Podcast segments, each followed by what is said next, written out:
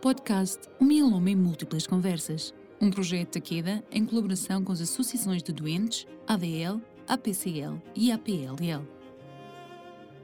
Sejam todos muito bem-vindos ao episódio de hoje do podcast Mieloma em múltiplas conversas. O meu nome é Fernanda Freitas e estou aqui convosco para trazer de uma forma clara mais informação, conhecimento e algumas novidades sobre o mieloma múltiplo. Falamos de saúde, qualidade de vida e como a vida pode ser melhor para os doentes.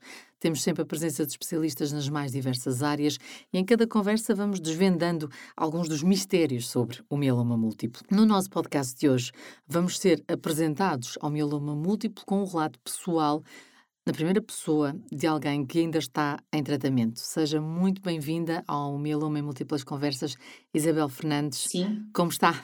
Bem-vinda ao nosso programa. Olá, boa tarde, Fernanda. Olá, Isabel. Muito bem-vinda ao nosso podcast. Boa tarde. A Isabel é empresária, uma mulher empreendedora, dinâmica. Há pouco mais de dois anos foi diagnosticada com mieloma múltiplo, fez uma primeira ronda de quimioterapia, dois transplantes autólogos e neste momento está na fase de manutenção com a segunda ronda de quimioterapia. Está como convidada também através da Associação Portuguesa de Leucemias e Linfoma, do qual é associada. Portanto, hoje temos aqui um contributo na primeira pessoa e muito obrigada, Isabel, um, por aceitar partilhar partilhar connosco a sua história. Acredito que cada doente de mieloma terá a sua própria história, mas há muitos pontos em comum e certamente uh, o, seu, o seu discurso e a sua partilha vai ajudar as pessoas que estão a ouvir este nosso, este nosso podcast e que acabaram de, por exemplo, uh, ter o diagnóstico desta, desta doença. Portanto, muito obrigada antes de mais pelo convite, por ter aceitado o nosso convite. Obrigada, eu é que agradeço, agradeço à Taqueda, agradeço à Fernanda e uh, tenho muito prazer em poder elucidar quem quer que seja neste momento que esteja a passar por esta situação. Hum, muito obrigada. Eu acho que é sempre importante este espaço de partilha, não apenas com os médicos especialistas, mas eu até gosto de, e com todo o respeito, dizer os doentes também são especialistas na sua doença. Também podem começar a saber e a partilhar com, com, com terceiros, não é verdade? Isabel, começamos literalmente pelo princípio. Como é que chegou ao diagnóstico? Sim. É, bem, eu, eu era uma pessoa uh, aparentemente saudável, com uma vida ativa, portanto, com uma vida muito ativa, tanto profissionalmente como uh, particularmente, era uma pessoa que viajava imenso. Uh, e de repente, portanto, eu comecei a ter dores a nível da coluna vertebral em agosto de 2018 não dei muita importância porque dores nas costas eh, quase toda a gente tem e queixamos sempre de, de, de, de dores, uhum. só que as dores foram piorando e cada vez, cada vez mais. Eu não sou pessoa de me lamentar e de queixar, nunca tinha ido a uma urgência do hospital e de, de agosto, mais ou menos, portanto, finais de agosto até finais de outubro, eu tive mais ou menos quatro ou cinco idas ao hospital, portanto, às urgências do hospital. É, tudo sempre por causa das dores ósseas que eu tinha nas costas. O diagnóstico era sempre o mesmo, era sempre apenas me fazia uma radiografia, é, portanto, diziam que era lombalgia, é, vinha para casa com anti-inflamatório e com é, analgésicos, as coisas, eh, portanto, as dores atenuavam, mas, mas não passavam de maneira nenhuma. Temporariamente, claro. De uhum. maneira nenhuma, pelo contrário, portanto, levantar-me da cama era um tormento. Eh, para conseguir trabalhar eh, todos os dias ir para o trabalho, tinha que tomar os ditos analgésicos e os anti-inflamatórios para conseguir manter de pé. havia já alguns movimentos com o tronco que eu não conseguia fazer, como dobrar-me, por exemplo não conseguia fazê-lo. Eh, em novembro as coisas ficaram mesmo insuportáveis, as dores. Numa semana passei a andar de muletas, das muletas passei para a cadeira de rodas e da cadeira de rodas passei para a maca. Isto numa semana com as dores que eu tinha e a imobilidade que, que, com a qual fiquei. A certa altura começou a perceber que de facto não podia ser só uma simples claro, dor, não é? Claro. Podia ter e, mais qualquer coisa. Sim, aí recorri a um hum. médico particular que uh, aconselhou-me a fazer uns exames mais aprofundados e uh, esses exames uh, já tive que ser levada de maca para, para os poder realizar Uh, entretanto, também estive hospitalizada no hospital 10 dias, porque o diagnóstico supostamente já estava delineado, não é? Só me faltava a realização de uns outros exames para, para confirmar o diagnóstico e, portanto, nesse internamento que tive no hospital, uh, fazendo os restantes exames, confirmou-se, confirmou-se o, o, que se previa e era portadora de mieloma múltiplo. Uhum. Havia antecedentes? Não. Uh, havia alguma desconfiança que isto pudesse acontecer? Não, Fernanda, eu, eu confesso que nunca tinha até então uh, tinha, nunca ouvido tinha falar ouvido falar da palavra mieloma múltiplo. Desconhecia totalmente. Uhum, uhum. Portanto, e de repente uh, vai para o hospital com dores e, e o diagnóstico é este, algo, dois palavrões, não é? Assustadores, mieloma múltiplo, que assustam para quem de facto nunca tinha ouvido falar da, desta doença e um, o momento do diagnóstico, nós já estivemos à conversa com outros especialistas, o momento do diagnóstico e logo a seguir é sempre o mais complicado do ponto de vista de gestão emocional, porque, sobretudo porque estamos perante uma doença que normalmente desconhecemos. Como é que, lembra-se de, de como é que reagiu ao seu diagnóstico? Sim, é, é assim, a parte emotiva e a parte emocional eu não lhe dei grande importância, portanto eu estava tão focada uh, na recuperação e na luta que tinha pela uhum. frente que confesso, não me recordo, não me recordo muito bem, portanto fisicamente eu estava tão debilitada, uh, tão dependente que emocionalmente uh, não era a minha prioridade.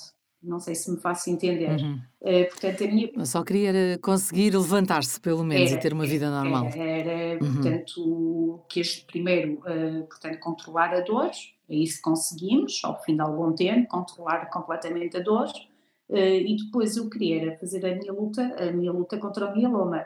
Portanto, eu uhum. não tive tempo, inicialmente, para cair em mim e para dizer, eh, pronto, eu agora vou fazer este, este não diria este luto, mas vou, vou me focar eh, psicologicamente na doença. Não, foi sempre uhum. fisicamente. Eu queria estar bem. E o meu foco foi claro. esse, desde o início. Portanto, atacou, atacou o problema de frente. Sim. E temos que dizer, Isabel, como uma verdadeira mulher do Norte. Mas certamente as dificuldades a seguir ao diagnóstico uh, começaram a surgir, não é? Porque por muita força de vontade que a pessoa tenha, há sempre dificuldades no processo. Sim, sim, claro que há. Há sempre dificuldades, uhum. portanto, é, é, no meu caso, eu tive as dificuldades motoras, eu estava completamente uhum. dependente de outros. Era a minha mãe e o meu marido que tomavam conta de mim, que me davam banho, que me vestiam, que me, não me davam de comer, porque a mobilidade dos meus membros superiores, eh, portanto, eu tinha, superiores. só não tinha dos membros inferiores, por causa da coluna, eh, mas estava totalmente dependente de outros. Uhum. E, e quando uh, há um diagnóstico, há depois uma equipa de apoio, uma equipa multidisciplinar. Um, como é que foi tomada a decisão do tratamento a seguir? Sentiu que teve todas as informações ao seu dispor? Sim, sim, Fernanda, tive. Uh, portanto, eu sou seguida no Hospital de Braga, na parte da Oncologia, e tivemos reunião de grupo, ainda com o meu internamento, eu ainda estava internada, houve reunião de grupo, foi-me, portanto, mas isto tudo muito rápido, depois de saber o diagnóstico, uhum. foi-me dado, portanto, conhecimento de, portanto, qual seria o tratamento a seguir, o protocolo, com o qual eu concordei e iniciamos desde, desde logo, iniciamos desde logo o tratamento. Uhum. Quimioterapia, portanto? Sim, quimioterapia, uhum. mas eu fiz quimioterapia oral. Uhum. Para as pessoas que nos estão a ouvir e que por algum acaso também se deparam agora com este diagnóstico, é importante nós termos todas as informações do nosso lado para tomarmos essa decisão consciente de quais é que podem ser os efeitos secundários, como é que deve ser a adesão à terapêutica, etc. Sendo que há também, lá está, a, a, a, aquela, aquela expressão que eu usava, o doente especialista. Portanto, o doente deve procurar o máximo de informação possível sobre a sua doença. É, é sim, Fernanda, isso é muito relativo eu em, algum, algum, uhum. em algumas questões eu preferia não saber. e preferi não pesquisar ah, e, e, portanto, eu entreguei-me, entreguei-me uhum. completamente ao, ao, confiou, ao meu é? corpo uhum. médico, uh, portanto, havia coisas, claro, que eu pesquisava e que perguntava e que queria saber, havia outras que não, que confiava uhum. plenamente uhum. e achava que quanto mais informação teria, se calhar mais assustada ficaria, portanto, cada caso é um caso. Também é verdade. E não queria. Exato, é o outro lado da medalha. E não queria muito estar a comparar o meu caso com outros casos, porque não é igual, nenhum é igual. Uhum. E em algumas situações, ainda hoje, prefiro ficar na ignorância, na dita ignorância. saber, sim, uhum. ponderar, uh, mas também não querer saber demais, porque às vezes eu penso que quanto mais uh, esmiuçar, esmiuçarmos, uh, se calhar uhum. não, não vai ser o mais adequado, porque pode não ser uh, a nossa situação, pode não ter sido igual à outra. Exatamente aquela, claro, e pode, pode despertar receios que não são de todo uh, inerentes à sua condição, sim. e sim a de outra pessoa, não é? Exatamente. A quimioterapia que se confiar foi. plenamente, Fernanda, uhum. tem que se confiar nos plenamente médicos, na, claro. na, na, nos nossos médicos e enfermeiros que nos uhum. seguem. Uhum. É. Uhum. E, e, como é que foi o acompanhamento médico durante uh, a quimioterapia? Uh, portanto, o, o acompanhamento médico foi sempre, foi sempre dado tinha dúvidas uh, neste seu processo de sempre que fazia uh, a sua medicação uh, era acompanhada, tinha alguém do outro lado que pudesse responder a dúvidas que tivesse por exemplo, na hora tinha, tinha este tipo de apoio? Sim, sim, tinha, tinha na parte do hospital dia, temos uhum. as enfermeiras que nos acompanham, que, que são, são fantásticas, parece-me que são escolhidas a dedo, eh, os, os auxiliares enfermeiros muito parecem mesmo terem sido escolhidos a dedo para, para estarem a fazer o trabalho que fazem, mas mesmo da parte do, do, do meu médico, tanto em Braga como no Porto, tive sempre um grande acompanhamento e qualquer dúvida, portanto, eh, além de fazer a quimioterapia, tinha consultas e, e exames regulares eh, de acompanhamento. Uhum, uhum. Depois, há bocadinho falou, uh, e foi a Isabel que falou precisamente nos seus cuidadores, uh, sente que os cuidadores se tornam imprescindíveis, de facto, neste, neste processo? Ah, sem dúvida, Fernanda. Os cuidadores são imprescindíveis. Eu tinha o meu marido e a minha mãe, como referi há pouco, uh, portanto, eu estava completamente dependente deles. Uh, neste uhum. caso, no, no, caso do mieloma, uh, portanto, afetando a parte óssea, não é? Portanto, ficamos completamente debilitados e, um, e dependemos de outros para realizar tarefas uh, muito básicas, como tomar banho, vestir-nos. Portanto, precisamos mesmo de, de, de um cuidador. Uhum. Sim. E é curioso porque também nestes podcasts falamos sobre não só a importância, mas o reconhecimento dos cuidadores, porque ah, muitas vezes são pessoas que ficam assim um bocadinho na sombra, esquecidos, até mesmo do ponto de vista legislativo. Ah, deveria ser mais reconhecido o papel dos cuidadores, na sua perspectiva, Isabel? Oh, sem dúvida. O meu marido teve que deixar uh, o trabalho dele para tomar conta de mim. Hum, teve hum, que se despedir pois. da empresa onde estava para poder estar comigo a 100%. Eu precisava dele diariamente a 100%, eu precisava dele ao pé de mim. E mesmo assim, a minha mãe também vinha ajudar. Uh, mas mas é, é, E infelizmente o cuidador não, é, não lhe é dado o devido uh, mérito que tem e devia haver uma legislação uhum. que, portanto, fosse adequada a essa situação os cuidadores deveriam uhum. ter um, uma remuneração para estar em casa a tomar conta de, que, de familiar ou de quem quer que seja. Porque as nossas vidas mudam totalmente. Exatamente, porque acredito que a, a, a, as suas rotinas deixaram de existir, passou a ser doente de mieloma múltiplo. Sim. E de facto é muito injusto para quem não tenha pessoas próximas, uma rede familiar próxima, uh, não ter estes apoios, acredito que a vida se torne bastante mais uh, dificultada. Acredito que, e, e um bem-aja a todos os cuidadores que nos ouvem, porque de facto Uh, se há reconhecimento que existe, é sem dúvida por parte dos doentes e as associações, acredito também. Já vamos falar também de como é que chegou até à associação, mas um, vamos falar do seu, do, dos seus transplantes. Uhum. Uh, como é que foi o processo? O, ou para quem não souber o que é um transplante autólogo, uh, o que é, como é que foi a decisão, como é que foi o processo até aos dias de hoje? Portanto, desde o início que, hum, portanto, quando foi, foi quando foi detectada a doença, portanto, fui logo informada de qual seria o procedimento. Uh, fiz uns ciclos de quimioterapia e preparei-me para fazer a recolha de células. Uhum.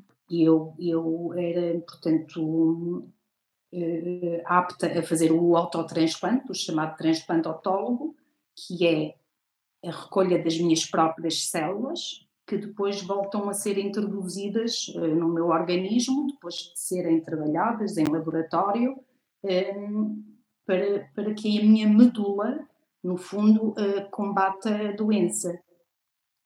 Portanto, eu fiz oito ciclos de quimioterapia oral, uhum. entretanto, foi internada para, um centro de transplante, para a recolha de células, estive internada 17 dias, fiz uma quimioterapia uh, de choque, uh, são, aí é uma quimioterapia bastante agressiva, consegui fazer recolha de células para dois transplantes. Entretanto, tive alta e uh, vim para casa, as células ficaram guardadas e eu continuei com a minha quimioterapia em casa. Em agosto de 2019 uhum. fui chamada para o primeiro transplante autólogo, aí temos que estar em isolamento. Eu tive 20 dias. Neste primeiro autotransplante, as coisas correram com alguma normalidade para o processo. Não é um processo nada fácil, não. Ficamos com as defesas muito em baixo devido à quimioterapia. Eh, portanto, eu fiquei muito debilitada. Tive uma queda acentuada de peso, tive queda de cabelo, portanto, aí ficamos sem cabelo nenhum Passado uns uhum. dias, náuseas, muita diarreia, mucosite, uh, mas a verdade é que o acompanhamento que temos por parte dos auxiliares, que há pouco falávamos, dos enfermeiros e dos médicos, ajudam-nos uhum. a superar os momentos mais penosos e de maior ansiedade. Depois fiz o segundo transplante em março de 2020, ainda não vai assim há muito tempo, aí tive mais tempo internada. Estive 26 dias novamente em isolamento, desta vez total, porque já andava aí o bichinho do Covid, e portanto desta vez não tive direito a visitas nem sequer de, dos meus familiares mais próximos, que era a minha mãe e o meu marido. Uh, entretanto, fiz, tive também um pequeno contratempo, fiz um pneumotórax, ou fazer a colocação do catéter. Uh, fiz um pneumotórax, portanto, o que atrasou o processo.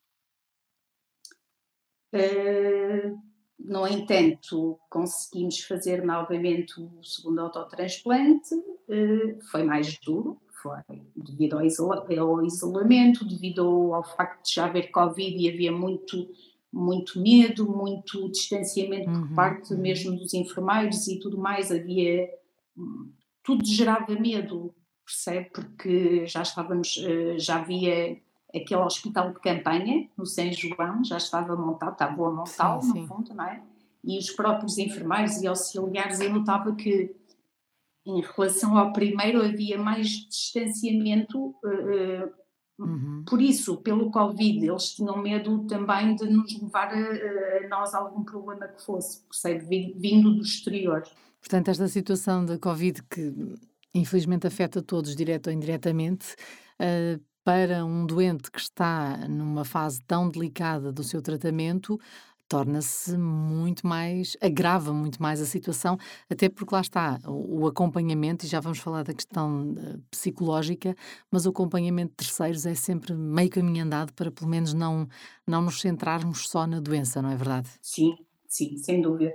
E esta situação do Covid uh, vai, vai piorar tudo e doentes vulneráveis como um doente autotransplantado, não é? Um doente, como, meu, como é o meu caso, portanto, torno-me muito mais vulnerável e, e há o medo, há sempre o uhum. um medo que, que todo o dia, durante todos os dias e todo o dia uh, está presente. Claro. E o, o que se sente uh, é que esta, esta pandemia veio alterar também uh, as rotinas de pessoas com doenças oncológicas, como é o caso da Isabel. Sente, sente esse feedback também por parte de outros, outros doentes? Sim, é assim, eu, eu, no meu caso, eu não diria que a rotina, portanto, não diria que, que a minha rotina foi afetada pelo transplante, mas sim pela doença em uhum. si, porque o transplante, uhum. correndo bem, eh, portanto, é sempre um ponto favorável para o, para o doente, não é? Eh, no, claro, no claro. meu caso, um, o que veio a afetar a minha rotina foram as mazelas que, que, que ficaram, que ficaram, portanto, eu tenho lesões líticas na coluna que me limitam alguns movimentos. Isto foi devido a um diagnóstico tardio que levou a que tivesse essas lesões no entanto, uh, a minha rotina de trabalho ficou afetada, sem dúvida alguma. Mas eu não diria pelo transplante, uhum. Fernanda, pelo mieloma, não pelo transplante. Uhum. Muito bem. Um, Isabel, entretanto, uh, estávamos a falar de, de apoios, uh, de, das várias vertentes do apoio à, à, sua vida no dia a dia. Há uma certa altura em que chega à Associação Portuguesa de Leucemias e Linfomas. Sim, sim, sim. Como é que entra em contato com esta associação? Eu queria muito falar com alguém que tivesse mieloma. Eu desconhecia, como eu disse, uhum. desconhecia a palavra, desconhecia o nome, desconhecia a doença e, eh, portanto, eu lia muito quando pesquisava na internet. Eu queria tinha necessidade de falar com quem tivesse a passar pelo mesmo que eu. E uhum. sempre que eu pesquisava associações de mieloma múltiplo, revertia sempre para o Brasil ou para, para outros países que não Portugal. Uh, depois só consegui chegar à APLL, que é a Associação Portuguesa de Linfomas e Leucemias e Linfomas, que também é de mielomas, mas, mas eh, na internet não aparece com mieloma, não é? Fala apenas em linfomas uhum. e leucemias. Daí a minha dificuldade em chegar à associação, mas depois de ter chegado foi, foi ótimo para mim. Puseram-me imediatamente em contacto com uma pessoa de mais ou menos da minha idade, também com mieloma múltiplo.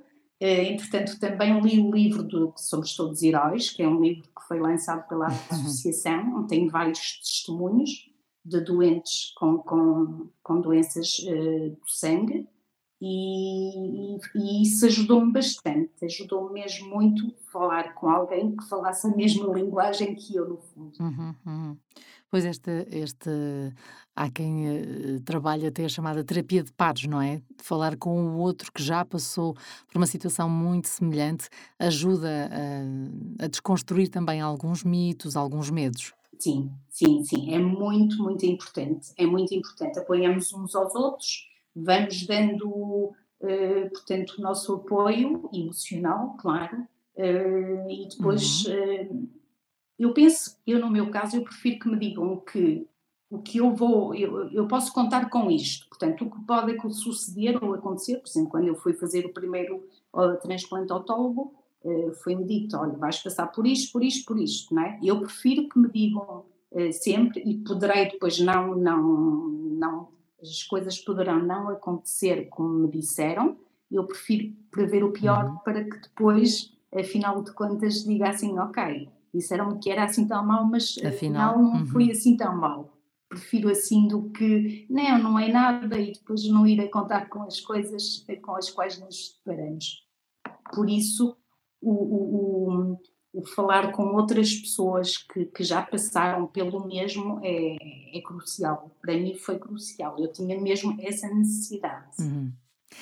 Uh, Isabel, fazemos aqui um chamado coffee break, que é ao mesmo tempo uma pausa na nossa conversa, mas ao mesmo tempo um desafio. É o verdadeiro ou falso. Eu faço uma afirmação e a Isabel vai-me dizer se é verdadeira ou falsa. Combinada? Aceita? Sim, sim. Vamos a isto.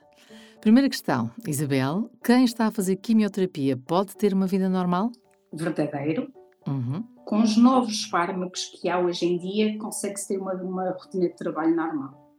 No meu caso, eu faço quimioterapia oral, o que não implica internamento, nem ter que ir ao hospital fazer os tratamentos. Uh, portanto, consigo ter uma vida praticamente normal. As minhas únicas idas ao hospital são apenas para controle. Muito bem. É possível ter qualidade de vida após um transplante autólogo? Sim, é possível.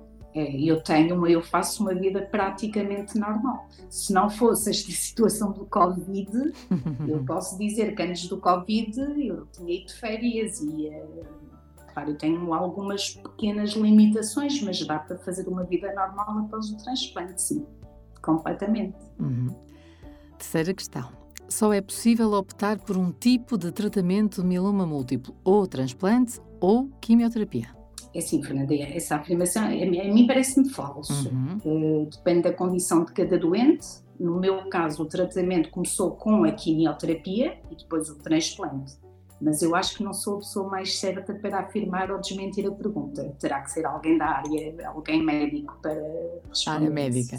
Portanto, a questão aqui é, para si foi possível optar pelos dois tipos de tratamento? Assim já está correto? Ah, sim. Foi possível optar, foi, foi, mas eu quis, portanto, quando os médicos, quando uh, nos explicam como, o, que vai suceder. Portanto, nós temos o direito e tem, temos o direito de optar. Se não quisermos fazer, uhum. o que quer que seja, não somos obrigados a fazer. Muito bem. Última afirmação: o tratamento mieloma múltiplo pode ser acompanhado por terapias alternativas. Uh, na minha opinião, é falso. Não se sabe que tipo de interação é que pode haver com as, as terapias alternativas.